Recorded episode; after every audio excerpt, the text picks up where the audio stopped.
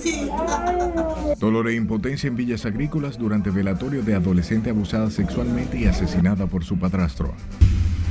Si me equivoqué con la prensa, yo pido eh, totalmente disculpas a todos. Miki López pide disculpas y se compromete a no molestar a comunicadores que denunciaron amenazas. No ha dejado el alma partida. Frente a sus tres hijas, asesinan joven de 34 años en medio de discusión por un parqueo en los Alcarrizos. Hoy fue también una reunión muy productiva. Vicepresidenta califica como muy positivas las acciones desarrolladas en el país en contra de la delincuencia. Desmantelan red de narcotráfico y lavado de activos que operaba entre República Dominicana y Estados Unidos. Aplazan para el próximo sábado medidas de coerción contra acusados de desfalco en el Ministerio de Agricultura. El hospital le va a dar seguimiento a este compromiso. Médico deja sin efecto paro en Hospital Moscoso Puello tras reunión con el Servicio Nacional de Salud. El hospital Darío Contreras actualmente está asistiendo a unas 200 a 300 emergencias por día. Y los accidentes de tránsito no se detienen. Solo el fin de semana 12 personas dejaron sus vidas en las carreteras.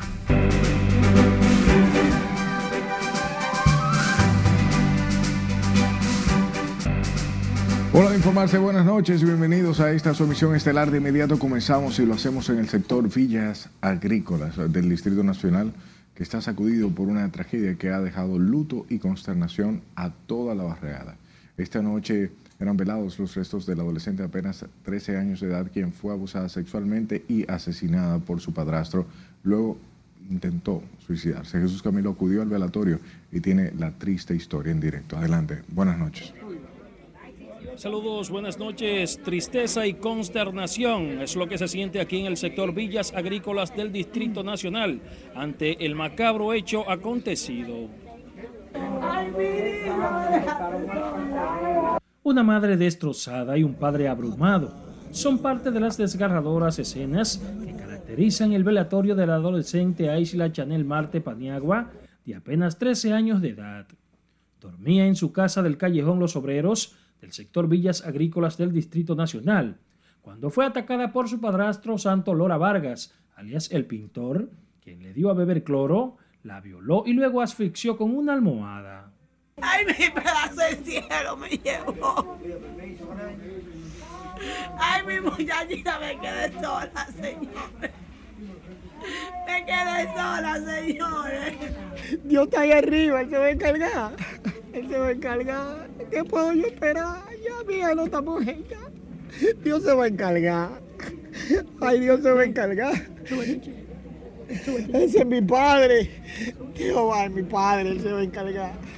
Vecinos de la víctima, hija única, narran que la adolescente era maltratada constantemente por alias el pintor, quien tras asesinar a la pequeña intentó quitarse la vida. Un abuso. Uno, yo tengo hija hembra, tengo tres hembras.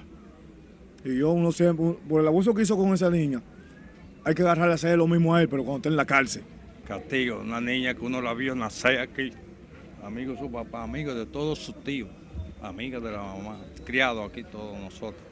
Lo que queremos es castigo por esa, esa, persona. Yo considero que uno lo que tiene que pedir al Señor que tenga misericordia, verdaderamente esto son cosas terribles y la familia está pasando por un, por un dolor bastante doloroso. La adolescente Aisla Chanel Marte Paniagua, de tan solo 13 años, soñaba con convertirse en una voleibolista profesional. Mientras sus sueños quedaron truncados y sus recuerdos colgados en la pared, tras arrebatarle la vida a su padrastro alrededor del mediodía de ayer domingo. Hoy sus familiares lloran su muerte. En medio de su impotencia, nada logra calmar su dolor. Vecinos del lugar piden que se aplique todo el peso de la ley para el verdugo de la víctima.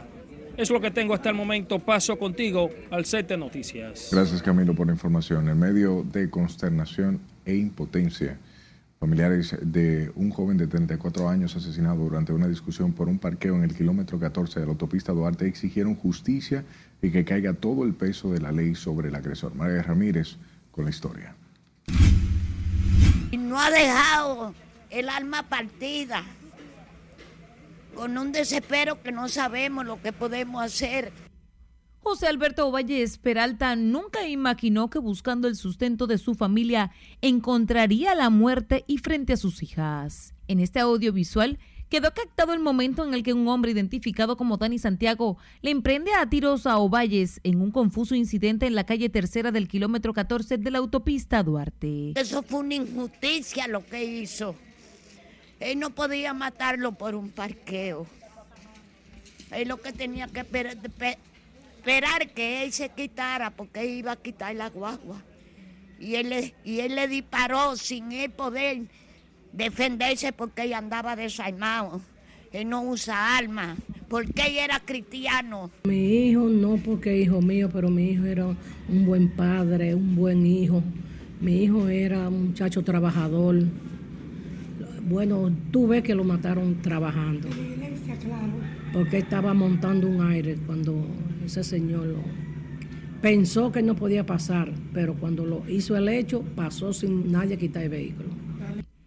El joven de 34 años era técnico en refrigeración y hace unos pocos meses había emprendido en su propio negocio. Que quien era el dueño, él salió de la peluquería que estaba montando el aire y le dijo que qué pasaba, que le moviera el vehículo cuando él da la vuelta para mover el vehículo, que va a retornar, el señor lo empuja sin más nada, cuando él se mira para decirle que qué pasa, él ala de su alma soba y le pega un tiro delante de las dos niñas.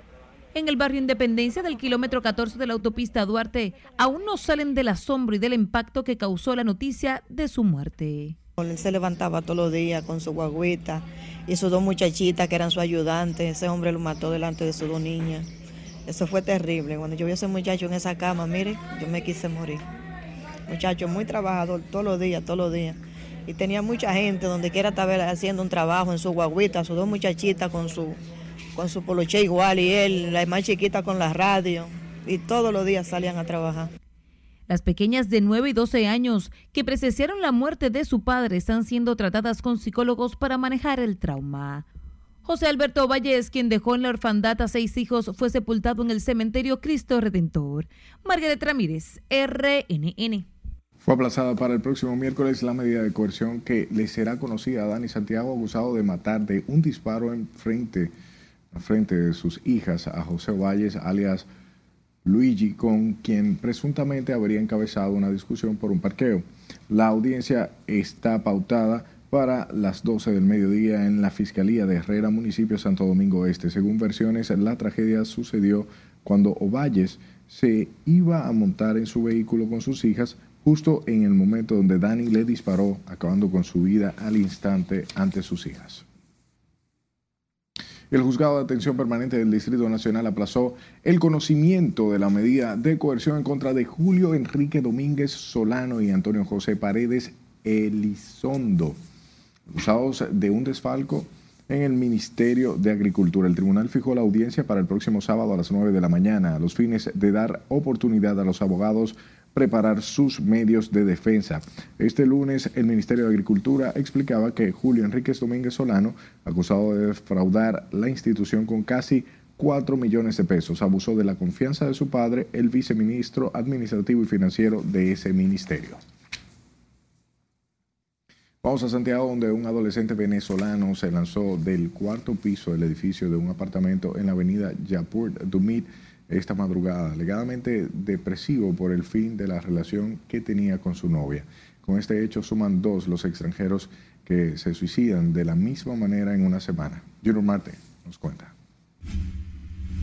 De acuerdo a las autoridades, Jesús Perdomo, de 16 años, venía padeciendo un cuadro crónico de depresión por la separación. El vocero de la policía, Fernando Pérez Valerio, tras lamentar lo ocurrido, invita a los extranjeros a que busquen ayuda ante las autoridades correspondientes. Por motivos pasionales, se lanza de un cuarto piso, eh, cayendo al vacío con fines suicidas. Su cuerpo presentando trauma cráneo encefálico severo. Otro hecho de suicidio ocurrió hace una semana en un exclusivo sector de Santiago, donde un español también se tiró de un sexto piso, lo que ha generado preocupación. Cuando en la familia alguien se da cuenta de un problema de otro, que si está, depende del tipo de problema, si hay que buscar la ayuda profesional que lo hagan. El estrés, el calor, los problemas, la situación económica, todo eso influye. Solamente hay una persona que puede quitar el Señor de los cielos, pero nada, es, es penoso cuando personas se quitan la vida así de esa manera. Esta mañana la escena donde cayó el adolescente llamó la atención de decenas de curiosos que reaccionaron alarmados. A esas personas que se han lanzado es porque no tienen nada que pensar. o se encuentran desesperados. Que no se desesperen, que la vida sigue. Eh, de cogestionarse de la situación del exterior y no recibir tantos estímulos negativos como hoy en día está pasando. Verdaderamente que este es un consejo para todas aquellas personas que piensan tomar una decisión no correcta. Ambos casos se encuentran bajo investigación de las autoridades, aunque en torno al español, Manuel Roca Mestre, ha trascendido este tenía deudas millonarias con al menos 90 clientes que invertían, al igual que él, en bolsas de valores. En Santiago, Junior Marte, RNN. Un incendio afectó este lunes varias viviendas en el Distrito Municipal Santiago Oeste, a pocos metros de la Plaza de Gas y en Fuegos, situación que provocó pánico entre los comunitarios.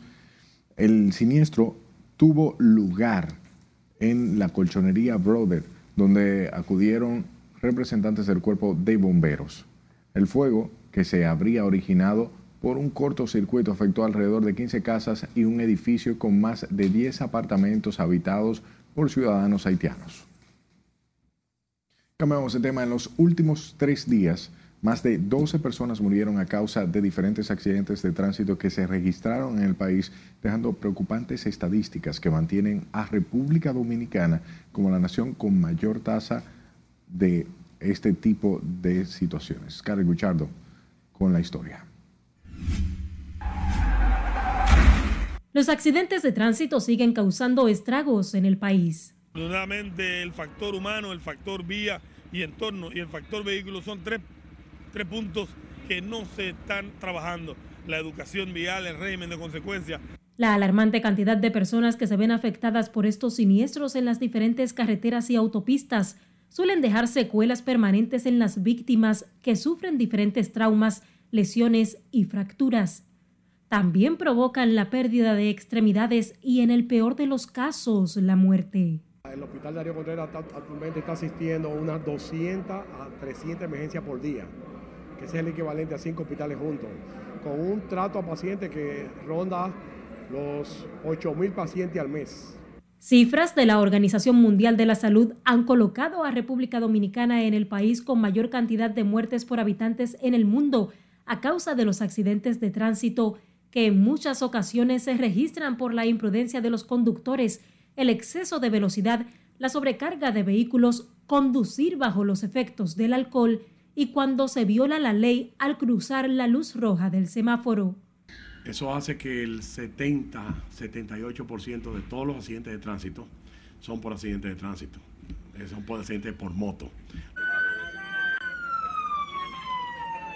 Las más recientes víctimas por esta causa son César Eliezer Espinosa, Sandra Agustina Geraldo Figueroa y Dominga Reyes Figueroa, así como una mujer en estado de gestación. Estaban tirados en el suelo. Este año, específicamente en el mes de mayo, un trágico accidente en el municipio Sabana de la Mar, en Atomayor, provocó la muerte de dos adolescentes que se encontraban en un autobús escolar que fue impactado por una patana. Allí también resultaron heridos unos 13 estudiantes. En otro hecho, a mediados de junio, al menos cuatro personas fallecieron y unas 30 resultaron heridas en la autopista Duarte, tramo la mina de Burende, provincia La Vega, cuando el conductor del autobús en que se transportaban las víctimas perdió el control del vehículo. La gran mayoría de los motociclistas que tenemos en el país manejan, pero no tienen licencia ni conocen las leyes de tránsito.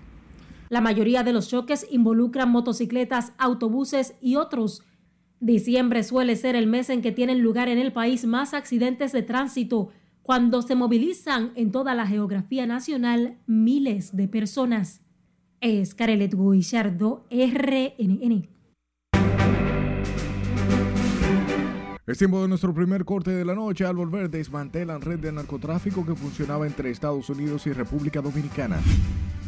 Bueno, pero que si se le cobra a dominicano, entonces que se le cobre a todo el mundo. Además, detalles sobre la propuesta de cobrar tarifa económica a parturientas extranjeras. Y el colegio médico caminará junto a las autoridades. Y médicos del Hospital Moscoso Puello dejan sin efecto el llamado a huelga. Ya regresamos.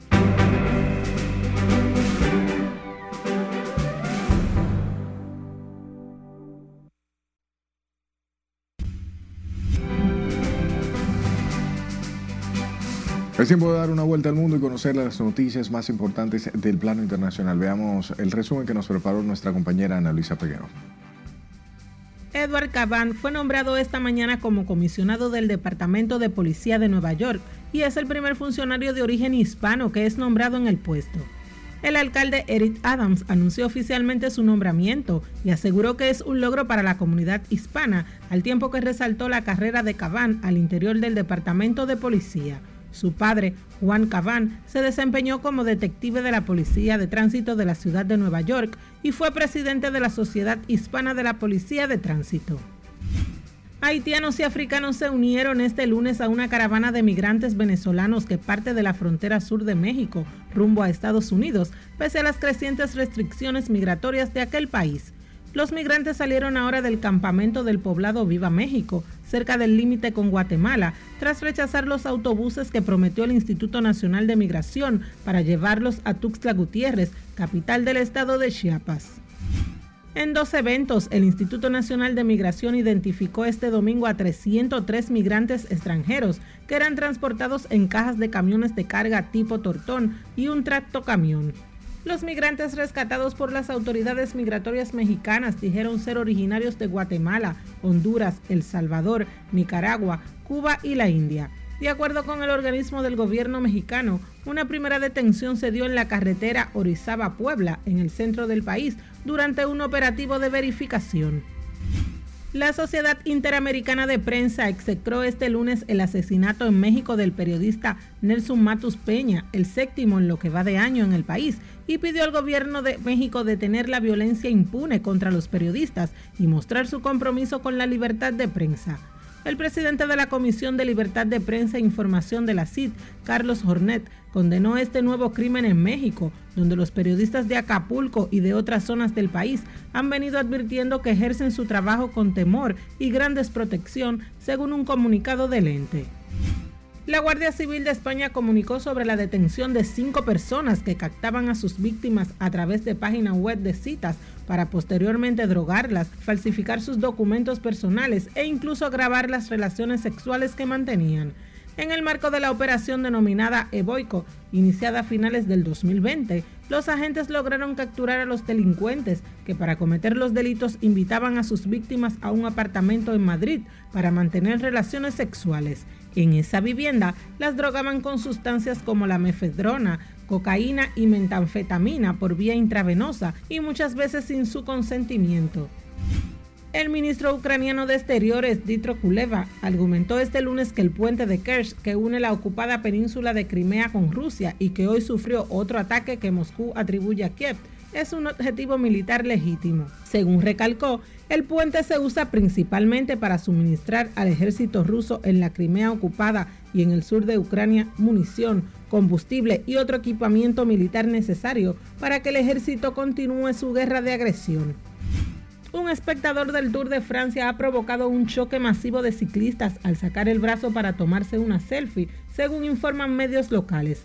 Cuando el espectador se tomaba una foto de espaldas a los ciclistas, Seth Cooks, del equipo neerlandés Jumbo Visma, no pudo esquivarlo, se desequilibró y cayó al suelo, arrastrando consigo a otros atletas. En total cayeron unos 30 deportistas.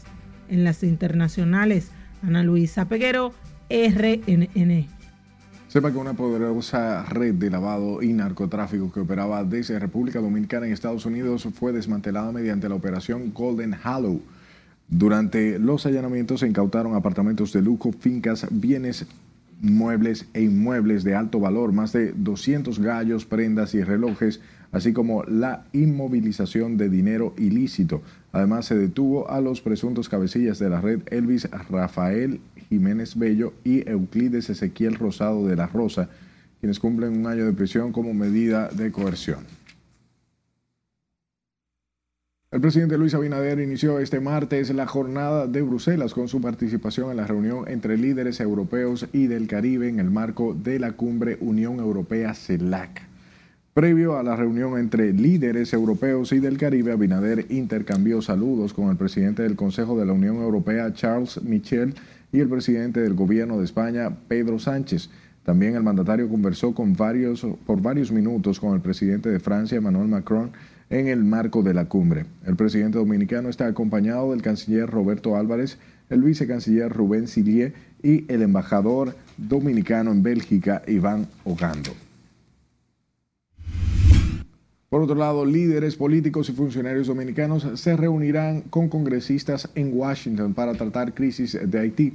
Una delegación compuesta por líderes de diversos partidos políticos dominicanos, representantes académicos y funcionarios se reunirán en Washington con varios legisladores norteamericanos y organismos para dialogar sobre la situación de crisis en Haití y su impacto en la República Dominicana.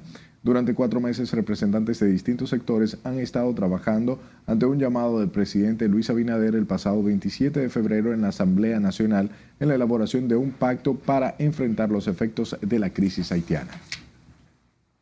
Cambiamos de tema. Senadores y diputados respaldaron que el gobierno dominicano imponga una tarifa económica a las parturientas extranjeras, incluyendo las haitianas, como manera de frenar la migración ilegal. Con más detalles, Nelson Mateo. El impuesto a las parturientas haitianas por el servicio de salud es una propuesta del Instituto Duartiano. En el Congreso, el senador fronterizo Dionis Sánchez respaldó que a todo extranjero se le cobre por las atenciones médicas como ocurre con los dominicanos. ir a cualquier país, pero tiene que pagar los servicios. Tú tienes que pagar los servicios. Entonces, si al dominicano se le cobran los servicios, ¿cómo es que entonces al extranjero no? Lo que estudiamos en la UA, por ejemplo, la UAS tenía una tarifa súper especial para los, para los dominicanos, pero el extranjero que venía a estudiar tenía que pagarla más cara. Entonces, otra cosa, y nosotros estamos proponiendo, estamos terminando y aprovecho esta ocasión, una resolución en la que planteamos que el Estado dominicano en su presupuesto cuantifique el gasto que tenemos como país con Haití.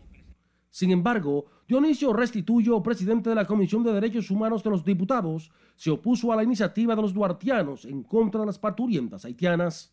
No procede, no, no, no, esos son gente que, que tienen una mente retorcida eh, en contra de los seres humanos, ¿me entiendes? ¿Cómo tú le vas a plantear eso a, una persona que vaya a parir a un hospital y que tú le vayas a cobrar? ¿Pero se le cobra a los dominicanos? Bueno, pero que si se le cobra a los dominicanos, entonces que se le cobre a todo el mundo, pero no que ponga un, un, impuesto exclusivo para una ciudadana que no viene, que ella no, no, no elige venir. Ella paga por venir y alguien le cobra. ¿Por qué no le exigen a ese que la trae a parir? El veterano reformista Máximo Castro Silverio dijo de su lado que apoya toda medida que venga a detener la entrada de ilegales, pero recomienda cautela. Si esa es una medida que pudiera realmente dar resultado para uno detener la inmigración, yo estoy de acuerdo, pero hay que estudiarla con mucha profundidad porque hay un problema humano que hay que tratar de salvarlo. Eh, porque la cosa no nada más pues una propuesta y sin análisis. Entonces eso merece un análisis muy profundo, tratando las dos partes.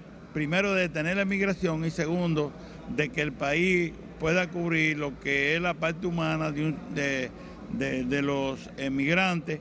El senador de Pedernales dijo además que hay que llevar empleos a la frontera y luchar para que el tráfico de personas deje de ser un negocio a través de la línea limítrofe si queremos aminorar la entrada de ilegales, armas y drogas a territorio nacional vía. Nelson Mateo, RNN. Sepa que la directora de Ética e Integridad Gubernamental Milagros Ortiz Bosch podría ser dada de alta en las próximas horas luego de recibir atenciones en la clínica Abreu. La, la, también ex vicepresidente de la República y actual asesora presidencial visitó el centro médico el sábado a media mañana de manera preventiva luego de sentir un estado de baja presión arterial. Una nota de la doctora Corina de Jesús Ramírez explica que la funcionaria y primera vicepresidente del Partido Revolucionario Moderno se ha mantenido estable. Las autoridades del Servicio Nacional de Salud y el Colegio Médico Dominicano acordaron este lunes dejar sin efecto el paro de labores que se realizaría este lunes en el Hospital Francisco Moscoso Puello para tratar de resolver las precariedades con que trabajan en ese centro asistencial. Ana Luisa Peguero nos pone al tanto. Pienso que la intervención es oportuna y el Colegio Médico caminará junto a las autoridades. Después de casi dos horas de reunión, el Servicio Nacional de Salud se comprometió a completar la climatización general de todo el hospital e ir atendiendo las necesidades de insumos y equipos. El Colegio Médico informó que estarán dando una especie de compás de espera de 20 días para ir solucionando los problemas del moscoso puello. El hospital le va a dar seguimiento a este compromiso. Se va a quedar una comisión permanente y en 18 a 20 días nos vamos a encontrar. Estamos hablando del jueves 3 de agosto. Vendrá de nuevo el Servicio Nacional de Salud junto con los médicos de aquí y vamos a reevaluar lo que se ha hecho, lo que se ha cumplido y lo que se ha dejado de cumplir. El pado queda levantado, varemos, se podría decir un compás de espera, pero en este tenemos un entorno amistoso de aproximadamente 20 días para que empezara a ver los movimientos que ya como ustedes, ustedes saben, que empiecen a llegar los equipos, que ha sido un compromiso del, del, director, el cual creemos, porque en el Gotiel hemos visto algún tipo de, de resultado, a pesar de, ¿verdad?, de que un país con, con precariedades. Mientras que el director del Servicio Nacional de Salud, Mario Lama, asumió el compromiso de mejoras en el centro hospitalario. Y asumimos un compromiso de mejora inmediata eh, con una inversión que al finalizar todo el proceso debe superar los 300 millones de pesos el, el, departamento de gastroenterología tiene necesidades muy importantes de torres, eh, igual que urología, igual que oftalmología, y casi todos los departamentos expresaron una serie de necesidades. Eh, hemos hecho un compromiso de que en los próximos 15 días ya muchas de esas necesidades deben estar resueltas. Desde hace años, el personal de salud viene denunciando precariedades en el Moscoso Puello, una situación que se refleja en los servicios a los pacientes. Yo estaba interna y yo estaba sin aire, me tenían a mí un calor y una de mosquito, hasta moca y de todo. Estoy esperando a los doctores a ver qué me van a decir porque ya yo tengo todo listo para la cirugía y ellos me dijeron que esperar un ratito ahí. ¿Ha cogido mucha lucha usted aquí en este hospital? Claro, porque tú sabes que eso se va a un proceso, los análisis, la tomografía, todo eso se coge lucha. No, pues yo tenía, tengo, tres años viendo aquí pude operarme aquí y dije ya mañana ya estaba por operación, ya tú sabes, y no, ya no, me dicen que no. ¿Ha mucha lucha? Oh, demasiado lucha, muchachos. Fue demasiado lucha aquí, demasiado. voy a tener tres años. Será a inicios del mes de agosto cuando los médicos y el director del Servicio Nacional de Salud pasen balance a las precariedades denunciadas por los médicos, a los fines de garantizar un mejor servicio a los pacientes que a diario acuden al Hospital Moscoso Pueblo. Ana Luisa Peguero, RNN.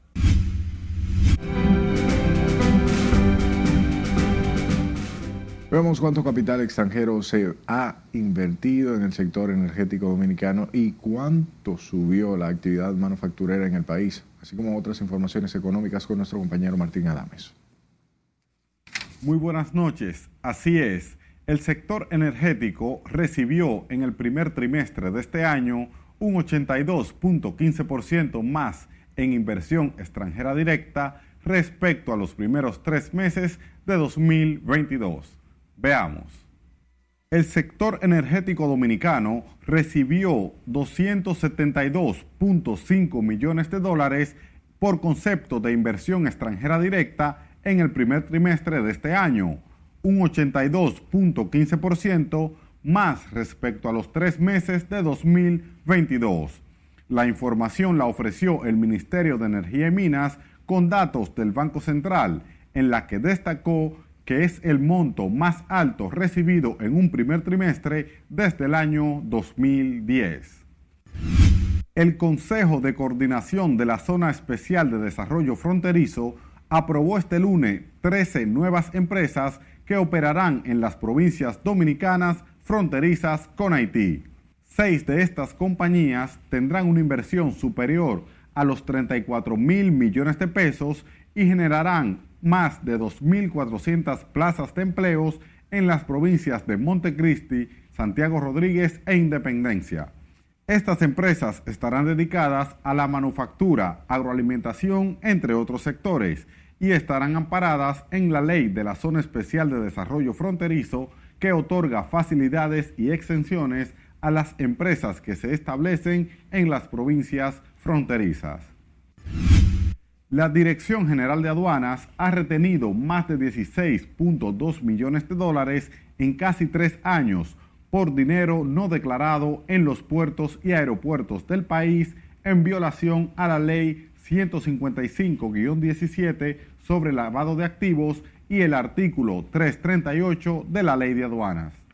Sin embargo, por concepto de reliquidación, en 2020 fueron obtenidos unos 1.721 millones de pesos y en 2021 unos 6.055 millones, mientras que en 2022 unos 9.318 millones de pesos para un monto total de 17.094 millones de pesos a través de su Departamento de Inteligencia y dentro de las labores contra los ilícitos aduaneros.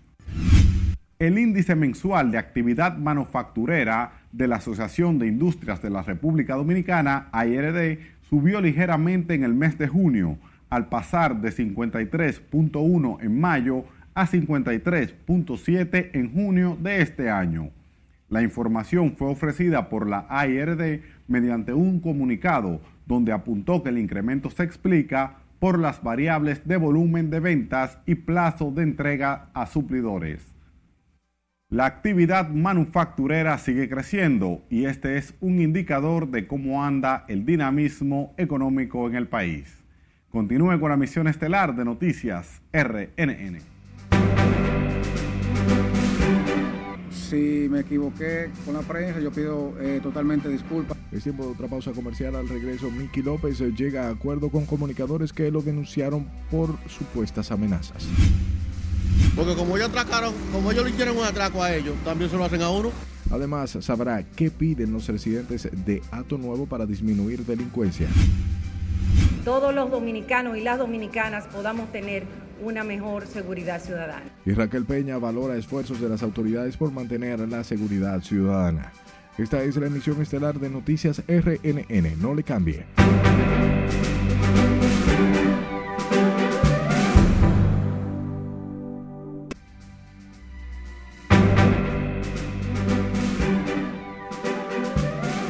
Gracias por darnos de su tiempo. La Procuraduría General de la República llegó a un acuerdo con Miguel Arturo López, mejor conocido como Miki, los periodistas Pedro Jiménez, Alfredo de la Cruz y Sergio Carlo, tras los comunicadores de denunciar públicamente que el empresario vegano los amenazaba de muerte a través de mensajes de texto. Este lunes todos fueron citados por la Procuradora Adjunta Jenny Berenice Reynoso y Jesús Camilo nos dice que ¿Qué transcurrió en esta entrevista? Un acuerdo amigable de todos, o sea, de, somos amigos, o sea, no hay necesidad de, de llegar a... Claro, no, no, eso no va a repetir nunca. El empresario Miki López y los comunicadores llegaron a un acuerdo en el que se establecen medidas cautelares en contra de López. A su salida de la Procuraduría, el empresario dijo que sus palabras en ese momento fueron sacadas de contexto. Estamos de acuerdo con que la prensa haga su labor. Si me equivoqué con la prensa, yo pido eh, totalmente disculpas a todos y eso lo hago con, lo más sincero de mi, de mi Entre las medidas cautelares impuestas, el Ministerio Público insta a Miki López no establecer comunicación ni contactos con los comunicadores. No hay ninguna animadversión de nosotros hacia el señor López, simplemente un ejercicio democrático que es la libre expresión, que fue muy bien entendido por las partes. El Ministerio Público estableció algunas medidas cautelares y nosotros hemos logrado lo que queríamos, que era la paz nuestra, la tranquilidad y la libertad de poder seguir hablando sin ningún miedo. A la sede de la Procuraduría General de la República también acudió la diputada Rosa Amalia Pilarte, esposa de Miki López, quien a su salida evadió responder preguntas a la prensa. Jesús Camilo RNN.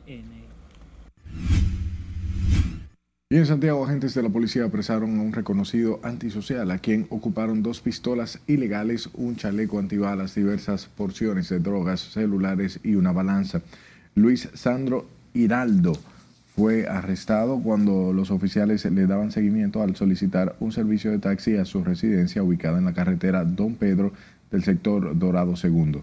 Hiraldo fue intervenido por los agentes actuantes en la escalera del edificio donde reside y al ser requisado se le ocupó un chaleco antibalas y dos pistolas de calibre 9 milímetros con sus cargadores, entre otros.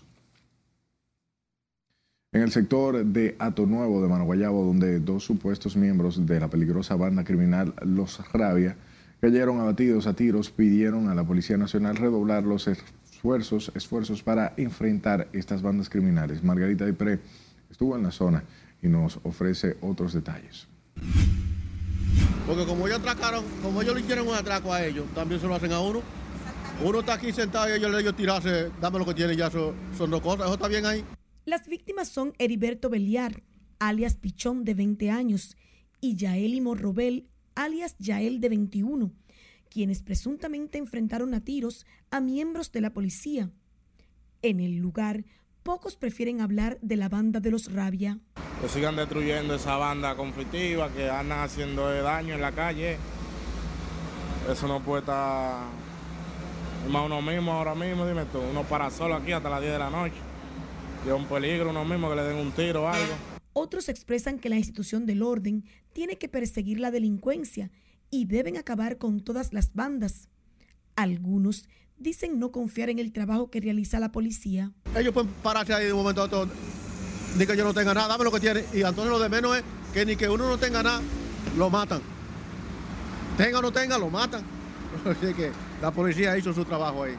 La policía no está actuando, la policía hay que está desmantelando la banda y todos los días se ven los mismos atracos y cuando viene a ver peores. Julio Padilla, morador del sector Palmarejito, dice que siempre en la zona hay atracos, en especial en horas de la mañana, por lo que esperan que la policía incremente sus acciones. Aquí los atracadores se mueven por todos los lados y a toda hora, lo que pasa que a, a veces uno, yo mismo he tenido la suerte que a mí nunca me han atacado, las otras noches subían ahí, pero no pudieron echarme mano. Los miembros de esta banda criminal estarían vinculados a los atracos cometidos en la Plaza del Pollo, la farmacia GDC, donde murió un vigilante privado, y otros hechos criminales ocurridos en la zona. Mientras que los residentes de Ato Nuevo en Mano Guayabo esperan que los niveles de criminalidad disminuyan, debido a que los fallecidos de la banda Los Rabia eran, según la policía, los responsables de la mayor parte de atracos en Santo Domingo Oeste. Margarita Dipré, RNN. La vicepresidente valoró como positivas las labores realizadas por la Fuerza de Tarea Conjunta, que integra la Procuraduría, la Policía y la DNCD a los fines de continuar disminuyendo los niveles de criminalidad en el país. Al encabezar el encuentro con los titulares referidos organismos de seguridad de la vicemandataria en representación del presidente Luis Abinader indicó que se continuarán reforzando las acciones conjuntas. En una reunión muy productiva en donde cada uno de los organismos y de las instituciones que participan pues eh, expresaron y dieron cuáles han sido sus avances y cuáles son las estrategias a seguir para seguir trabajando, eh, como les repito, en búsqueda de que cada día todos los dominicanos y las dominicanas podamos tener una mejor seguridad ciudadana.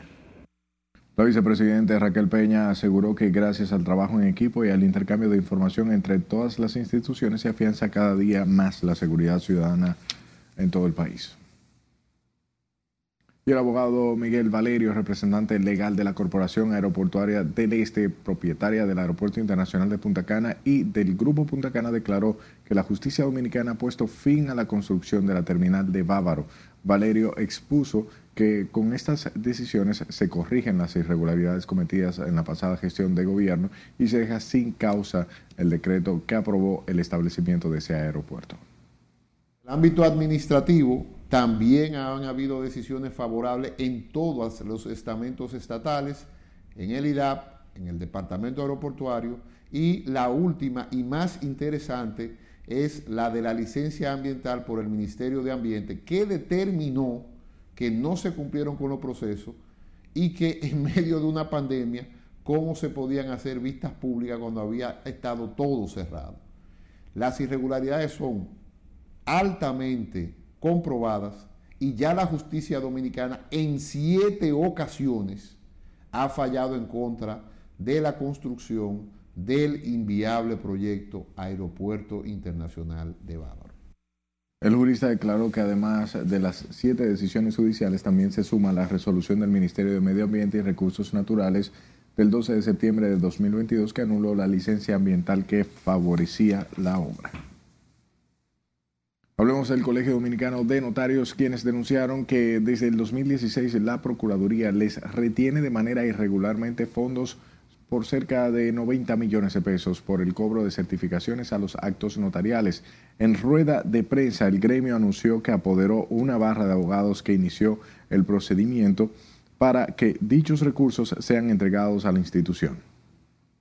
Resulta inhumano e improcedente que esta organización, Colegio Dominicano de Notarios, no pueda entregar ayudas médicas y pensiones a nuestros miembros notarios y notarias envejecientes, porque esos valores son retenidos por la Procuraduría General de la República.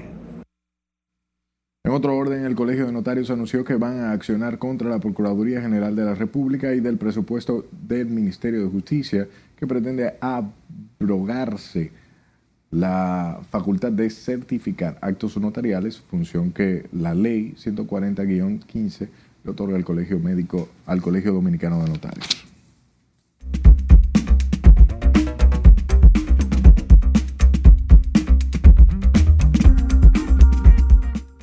Buenas noches, soy Mía Sánchez con el informe del tiempo.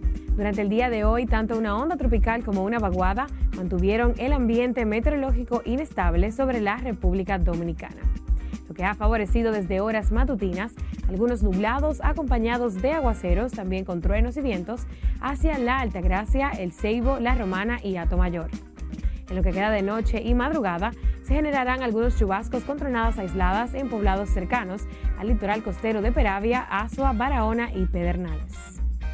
Para mañana martes, la onda tropical dejará un ambiente cargado de humedad en nuestra área de pronósticos, por lo tanto volveremos a presenciar aguaceros matutinos con tormentas eléctricas y ráfagas de viento sobre provincias de la región Yuma e Iguamo, como la Altagracia, El Ceibo, La Romana y Atomayor.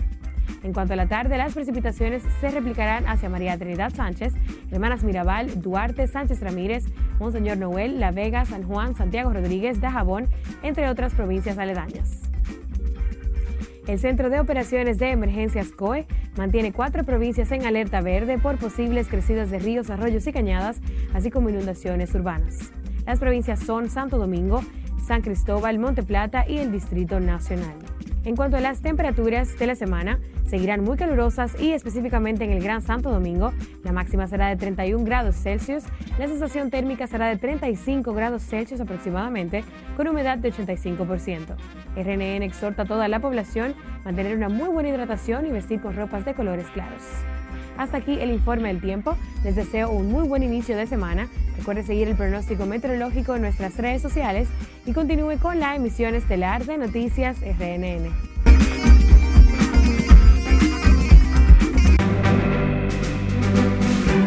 Hoy entramos al Partido Revolucionario Moderno. Vamos a nuestra última pausa. Cuando retornemos, dirigentes del PLD en Bánica se juramentan en el PRM. Residentes en Pantoja protestan por inicio de obras. Y Anuel AA presume su nuevo amor en redes sociales. Ya volvemos.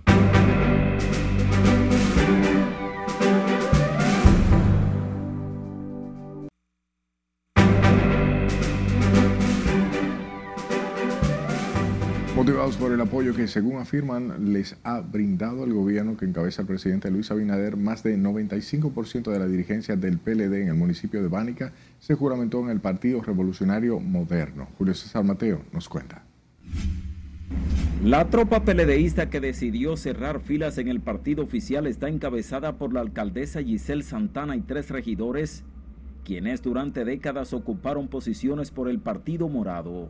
Hoy entramos al Partido Revolucionario Moderno como un reconocimiento a su política de apertura y apoyo del gobierno central a los gobiernos locales.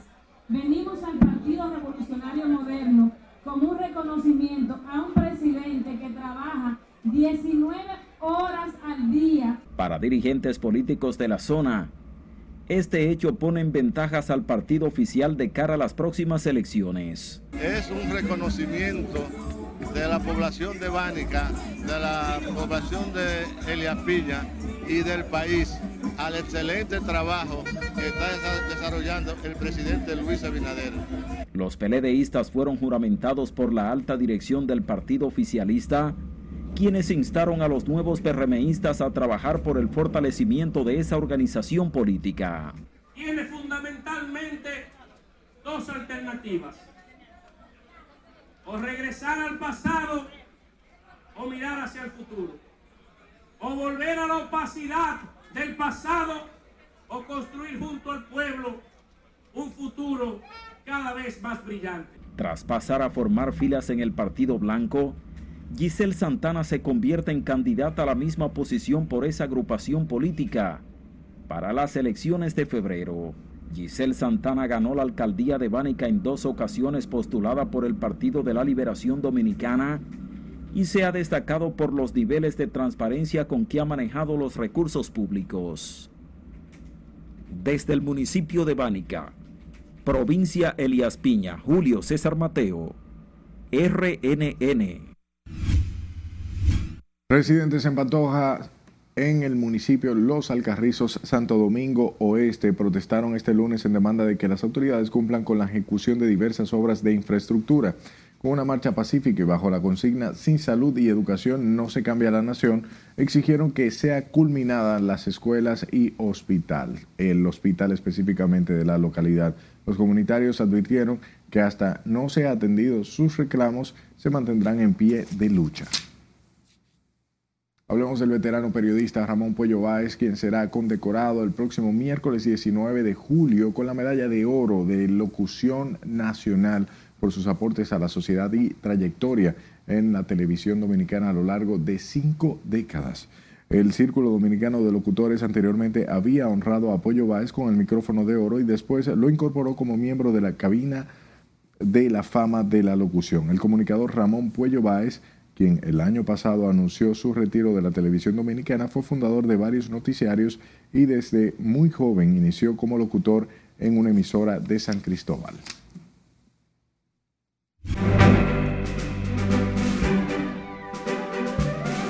Tecachi vuelve con lujosos regalos a Yailin mientras Anuel hace pública su nueva relación. Esta y otras noticias de espectáculo nos amplía nuestra compañera Ivonne Núñez. Adelante, buenas noches.